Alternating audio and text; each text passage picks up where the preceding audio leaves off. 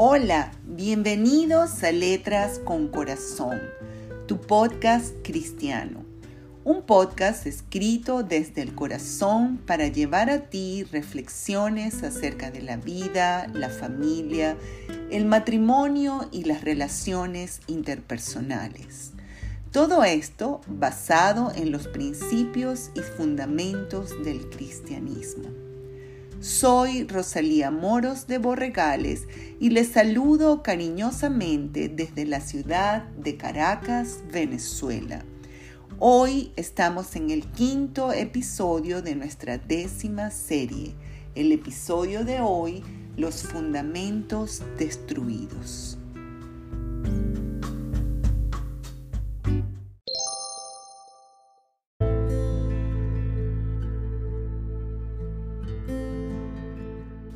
Los fundamentos destruidos. Cuando hay un terremoto, los fundamentos de las edificaciones son capaces de soportar el embate de los movimientos de la tierra.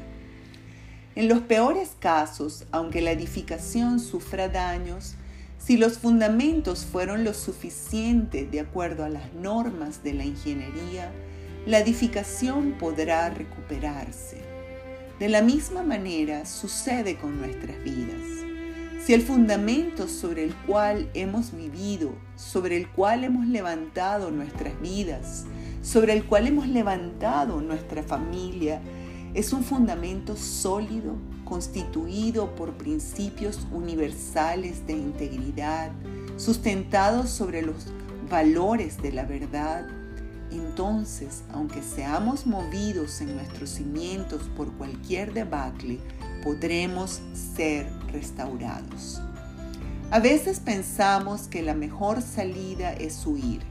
Sin embargo, vivimos un tiempo de la sociedad mundial en el cual en pocos lugares de la tierra no seríamos alcanzados por todos los cambios del pensamiento de la sociedad actual la que nos quiere someter a sus ideologías, la cual se empeña en vestirnos a todos con un mismo uniforme. Cuando pareciera que estamos a la merced del viento, del terremoto o del alboroto, entonces es tiempo de buscar la sabiduría. Y para mí la más profunda de las sabidurías es la que nos enseña ese antiguo libro que algunos catalogan como obsoleto. No obstante, su vigencia es inalterable. En la Biblia, en el Salmo 11, leemos este salmo escrito por el rey David que nos enseña algunos conceptos que podemos convertir en ejercicio moral y espiritual para lidiar con toda suerte de circunstancias desventuradas. El salmista comienza con una pregunta, un cuestionamiento quizá para aquellos quienes se apresuraban a darle el consejo de huir. Y dice así, yo confío en el Señor. ¿Por qué entonces ustedes me sugieren que escape, que me vaya a las montañas como un ave? En el Señor he puesto mi refugio. ¿Cómo ahora le dicen ustedes a mi alma, huye cual pájaro, huye hacia el monte, porque los malos tensan su arco y ajustan sus flechas a la cuerda para herir en la oscuridad a los de recto corazón? En otras palabras, David dice que él ha puesto al Señor como su refugio no le digan ahora que la solución es escapar sin consuelo y sin esperanza. De la misma manera, nosotros, los que hemos levantado nuestra vida sobre el cimiento, sobre la roca que es Jesucristo y el Evangelio, todas sus enseñanzas, ¿cómo nos van a decir que la solución es escapar, que la solución es huir? La vida de David estuvo llena de valiosas enseñanzas para todos los tiempos, especialmente para tiempos difíciles como los que ahora estamos viviendo. Continúa el Salmo diciendo, Pero ¿qué puede hacer el hombre honrado cuando son socavados los cimientos? Lo más probable es que David se refirió aquí al mandato corrupto y violento del rey David, Saúl, perdón, quien debido a la envidia que atormentaba su corazón por David, trató por largo tiempo de matarlo. Mientras tanto, David estuvo con sus hombres tratando siempre de esquivar a Saúl. Aunque tuvo varias oportunidades de apresarlo y de tomar su vida, nunca se atrevió a derramar la sangre de un rey de su pueblo Israel. Saúl se corrompió en su reinado.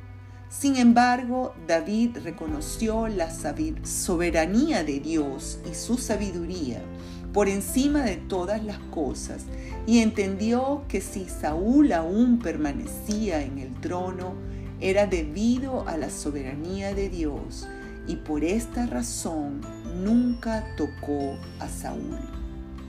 Asimismo, el hecho de que David reconociera en Saúl su posición de rey no quita lo doloroso que tuvo que haber sido para él ver cómo Israel se desintegraba moralmente.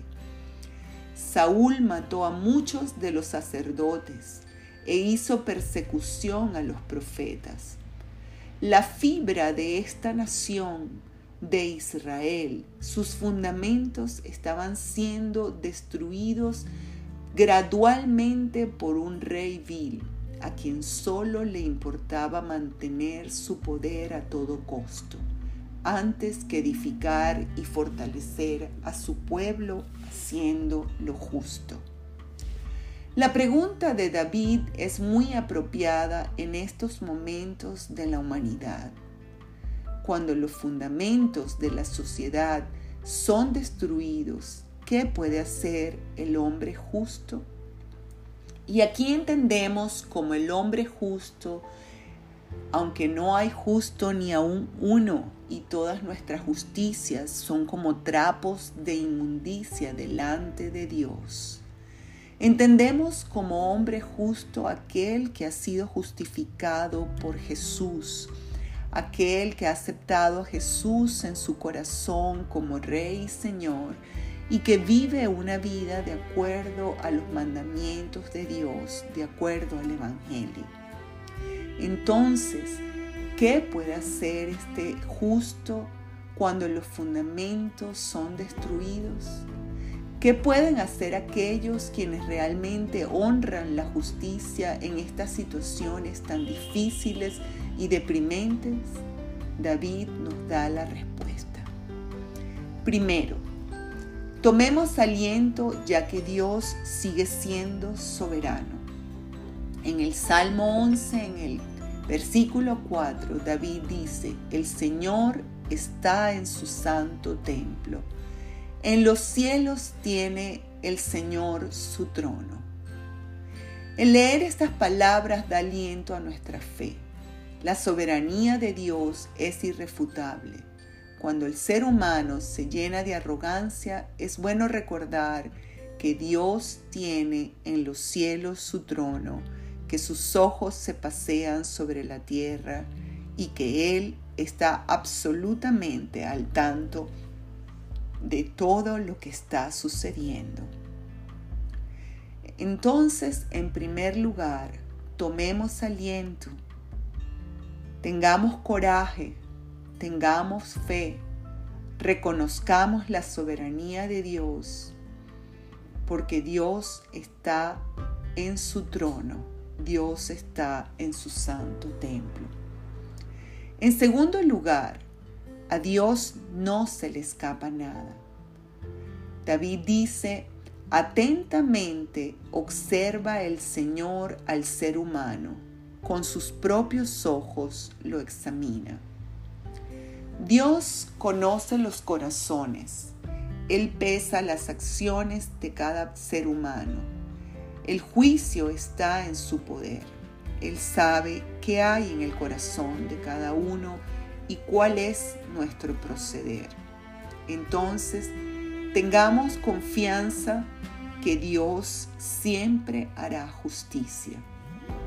En tercer lugar, persevera haciendo el bien, pues Dios prueba a los justos, pero a los que aman la violencia los repudia, y estos recibirán las consecuencias de sus actos. Eso está en el Salmo 11, en el versículo 6.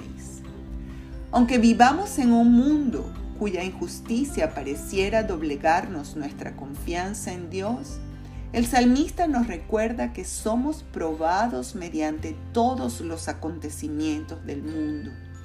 Entonces no podemos desfallecer, debemos seguir confiando y perseverando haciendo el bien. Finalmente, nos dice el salmista que los íntegros recibirán recompensa de parte de Dios. En el versículo 7 nos dice, porque el Señor es justo y ama la justicia. Por eso los íntegros contemplarán su rostro. Una vez más recibimos un llamado a la integridad. Los íntegros están en el pensamiento y en el corazón de Dios para ser bendecidos por él. Los ojos de David no estaban puestos en Saúl, ni en todos sus hombres. David sabía que todos los seres humanos somos como la flor del campo, que hoy en la mañana muestra toda su belleza y esplendor y a la mañana siguiente está marchita. Él sabía la futilidad de aquellos que lo perseguían y reconocía su propia fragilidad. Por esa razón tenía sus ojos puestos en aquel que tiene el dominio sobre todas las cosas. David tenía la confianza de que Dios estaba a su lado. ¿Recuerdan ese otro salmo tan nombrado que tiene esa maravillosa frase la cual dice, aunque ande en valles de sombra de muerte, no temeré mal alguno porque tú, Señor, estarás conmigo. ¿Cómo pudo un hombre atravesando el valle de la sombra de la muerte escribir tales palabras? En efecto, alguien acechado por la muerte de día y noche expresa su confianza en que Dios estará siempre a su lado. ¿No es acaso esta actitud de David un ejemplo de fe inquebrantable, ciertamente un ejemplo que hoy nos recuerda el llamado a confiar en medio de la tormenta. Entonces, ¿cuál es la moraleja? Como dijo el antiguo predicador, el fin de este asunto en el cual se ha escuchado todo esto es, teme pues a Dios y cumple sus mandamientos, porque esto es todo lo que el hombre debe hacer, pues Dios juzgará toda obra, sea buena o sea mala, aún la realizada en secreto. Entonces, ¿cuál es la respuesta cuando los fundamentos de nuestra sociedad los vemos desmoronarse como cuando hemos sido sometidos a un terremoto. La respuesta nos las ha dado el rey David en el Salmo 11. Toma aliento y sigue creyendo que Dios es soberano, porque Dios está en su templo y en los cielos tiene el Señor su trono. En segundo lugar, recuerda que ante los ojos de Dios no se escapa nada y que Él dará a cada uno su recompensa. Mientras tanto, mientras tanto, ¿qué debes hacer? Perseverar haciendo el bien. Finalmente, recuerda siempre que la integridad tiene recompensa de parte de Dios y que el todo de este asunto es que cada uno de nosotros se acerque a Dios cumpla sus mandamientos y cumpla con ese llamado intrínseco, ese llamado propio del alma que Dios ha puesto en cada uno de una manera especial para cumplir una misión en esta tierra. Y Dios juzgará toda obra, sea buena o sea mala, aún la realizada en secreto. Que Dios les bendiga.